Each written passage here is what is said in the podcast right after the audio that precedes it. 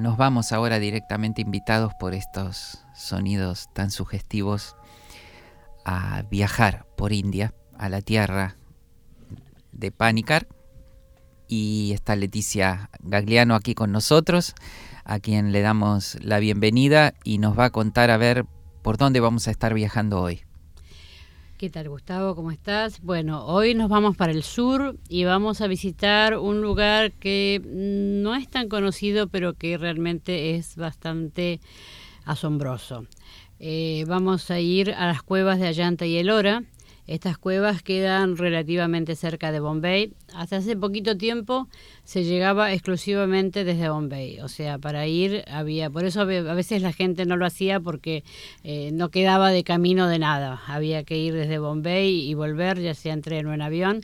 Ahora hace un poquito de tiempo que han puesto un avión desde Delhi, entonces, bueno, muchas veces eh, la gente va hasta Ayanta y Elora y después vuelve por Bombay. Estas cuevas realmente son, ah, como te decía, asombrosas porque si uno ve una figura tomada desde un helicóptero, desde un avión, lo que va a ver es una montaña y con unos que parecen desde lejos unos pequeños huecos este, porque realmente tiene la forma de la montaña. Estas cuevas están excavadas en la montaña. Realmente cuando uno piensa que de allí se han sacado, o sea, se han ido excavando, es una montaña natural que se ha ido trabajando desde arriba hacia abajo generalmente y, por ejemplo, hay un templo, uno de los más importantes, donde se ha sacado más o menos 220 mil toneladas de piedras, que después se las llevaba a otro lado para este, utilizarlas en otras este, construcciones. Y uno de los templos arqueológicos más increíbles de sí, Sí, realmente. sobre todo, empezamos, si queremos ir, este, digamos, en orden cronológico, vamos a ir primero a Llanta, que Ayanta tiene 29 cuevas. Eh, que son todas budistas.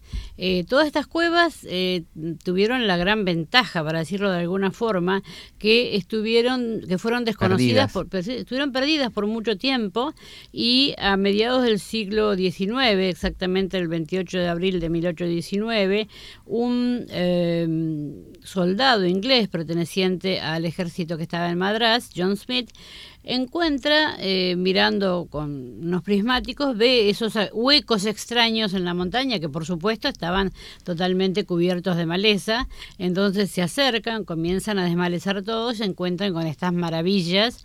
En Ayanta tenemos 34 cuevas. De las 34 cuevas tenemos 5 que eh, son templos o shaitias, como le decían, y las otras 24 son viharas o monasterios. O sea, la diferencia está en que la que es templo servía solamente para orar. En los monasterios tenemos primero un gran salón de entrada, que es donde se reunían para las reuniones, valga la redundancia, y a los costados tenemos como pequeñas habitaciones o celdas que es donde vivían los monjes. Ahí tendríamos que rescatar la importancia que ha tenido para el arte de India la arquitectura budista, porque de hecho no es la arquitectura más antigua en India, pero tuvo la ventaja de introducir el uso de la piedra que la tradición india no utilizaba antes. Por eso es que de los templos más antiguos que encontramos en India, no todos son hinduistas, porque la tradición hindú utilizaba mucho o la arcilla, o la madera, o el junco, y la grandeza del impulso, llamémosle civilizador, del controvertido emperador Asoka, hizo que eh, la, toda la tradición india comenzara a utilizar la piedra, y gracias a eso... Es que hoy los tenemos. Exactamente. Obviamente.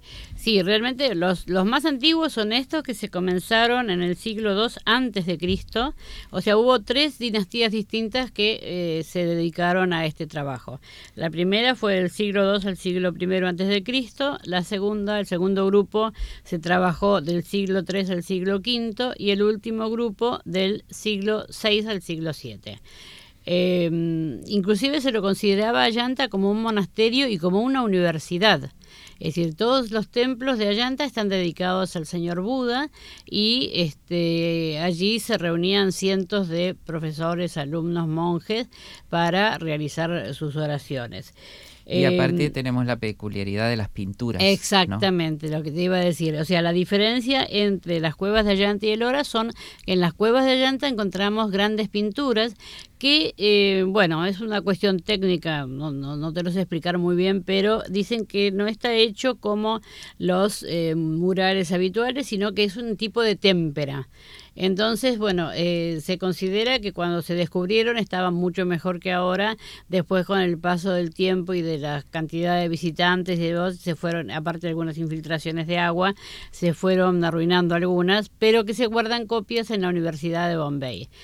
Y la ventaja que tiene esto es que se descubre realmente cómo fue la pintura hinduista, porque eh, en muchos lados nosotros encontramos pinturas, pero que cuando se produjo la em, invasión islámica fueron pintadas sobre la base hinduista, fue pintado la parte islámica, entonces no se conocía realmente, salvo en pequeñas miniaturas, cómo era la pintura hindú.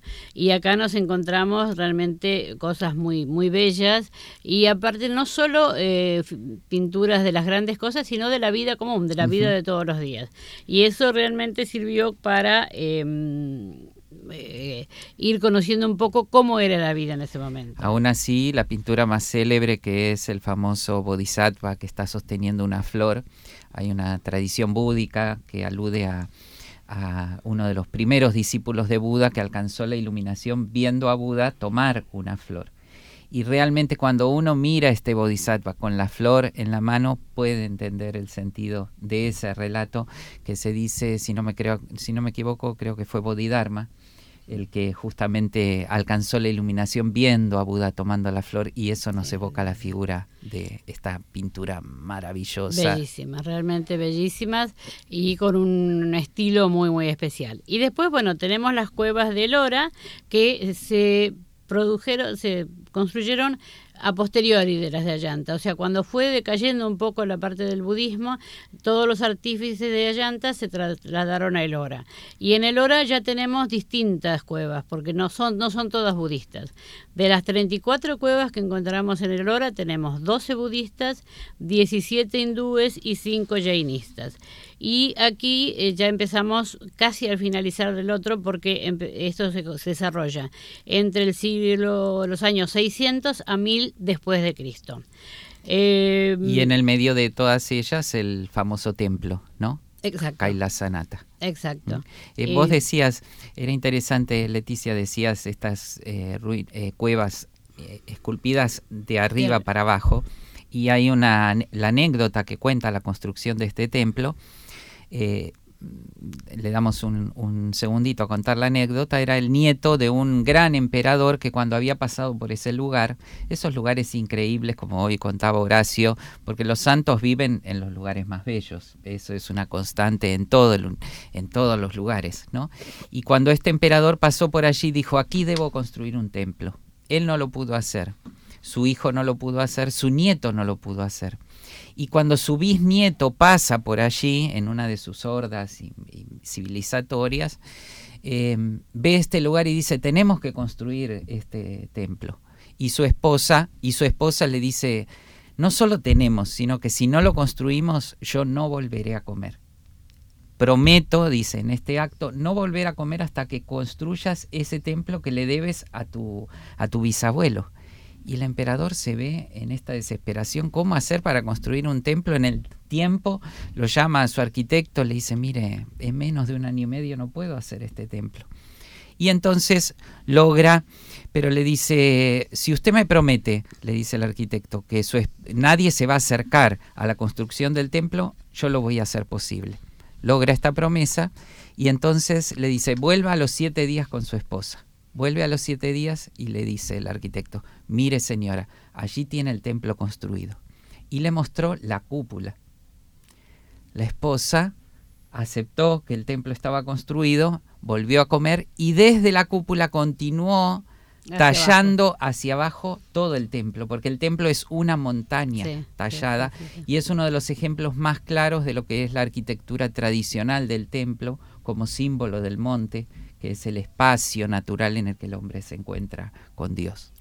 Sí, realmente eh, visitarlas es algo magnífico, eh, porque aparte, inclusive algunas de ellas tenemos que ir con linternas para verlas, porque están tan oscuras que con la luz natural no se puede. Por eso a veces la gente se pregunta cómo las pintaban, ¿no? O sea, eh, ese calcula que tal vez usaban el mismo eh, sistema de los egipcios de los espejos, que entonces la luz iba reflejando, haciendo zigzag en uno y otro hasta llegar al fondo y poder hacerlo. Pero realmente yo les aconsejo a la gente que lo vaya a ver, aunque esté a veces un poco fuera de camino, porque es algo único en el mundo. Es más, en 1983 eh, la UNESCO lo declaró Patrimonio Mundial de la Humanidad y mm, es irrepetible. O sea, porque yo creo que eh, se han visto en otros lados cuevas, pero son cuevas naturales donde las que la gente utilizó para algo. Estas cuevas fueron excavadas por el hombre. O sea, nosotros caminamos en donde ellos sacaron la piedra. Eso era montaña. Inclusive eh, hay un techo que es el techo monolítico más grande del mundo que no necesita ni siquiera columnas, porque es el, es, el techo es el piso de la montaña. Realmente eh, vale la pena visitarlo. Sí, es una experiencia maravillosa y más allá de que son templos arqueológicos, es impactante cuando los devotos no aceptan que son templos arqueológicos y se ponen a orar en los lugares arqueológicos, ¿no? Eh, en, es sabido que en India no hay hoy día tanta tradición budista y sin embargo los peregrinos budistas conmueven mucho cuando uno está paseando el detenerse porque las cuevas dentro están todas esculpidas. Totalmente hay múltiples imágenes de Buda sentado. Hay uno muy grande recostado. Recostado, el famoso Maha para Nirvana del Buda, en el que el Buda se recuesta para ingresar al Nirvana. Y es muy impactante esta noción de los devotos orando en la piedra que no es simplemente para ellos un residuo arqueológico, una gran ruina, sino que sigue siendo una presencia viviente.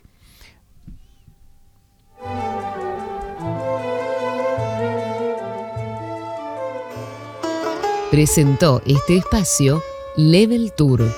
Conozca India con quien la conoce. Esperamos su consulta en el 4893 1221.